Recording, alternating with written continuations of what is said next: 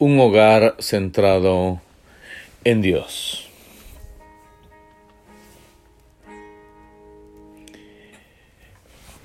En estos días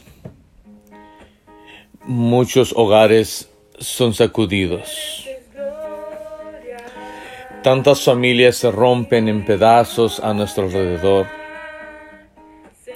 le pedimos a Dios que les consuele y les dé fortaleza para seguir adelante en medio del dolor y en medio de la dificultad. También rogamos al Padre que nos proteja, que proteja nuestro hogar y a todos aquellos que amamos. Que Dios sea el fundamento fuerte y sólido, consistente y sabio en nuestro hogar. Y que cada decisión que tomemos pueda reflejar esos principios divinos que cuando podamos visitarnos, cuando llegue ese momento, entonces podamos ver que como familias estamos unidos, solo por una razón, y es porque servimos al único Dios verdadero y todopoderoso. Salmo 127.1 dice así, si Jehová no edificare la casa, en vano trabajan los que la edifican. Si Jehová no guardare la ciudad, en vano vela la guardia. David redacta este salmo para Salomón y queda incorporada en el cancionero de Israel como un cántico gradual, cántico de ascensos.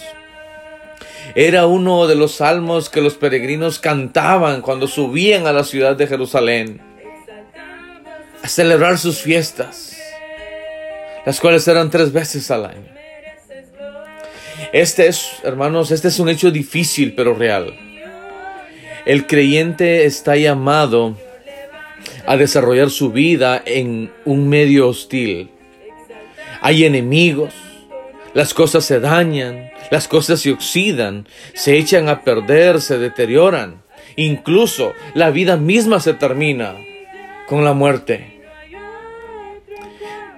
En ese ambiente contrario a la felicidad humana, las personas están llamadas a trabajar para salir adelante. Nadie va a mandar los alimentos. La comida no caerá del cielo. Hay que ganarse el pan diario.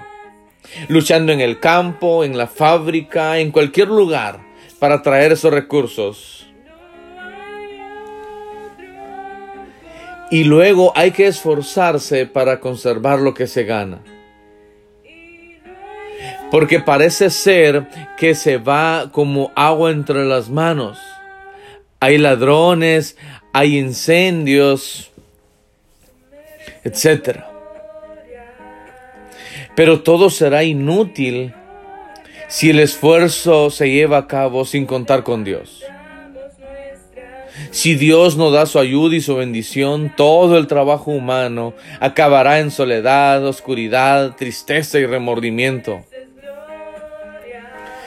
Si Dios es el centro en nuestro hogar, entonces habrá mucha oración y en cada decisión que tomemos, Dios tendrá parte.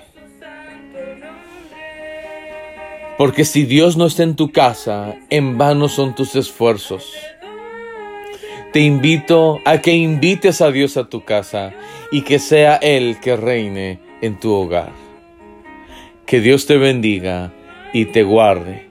Que tengas un feliz día.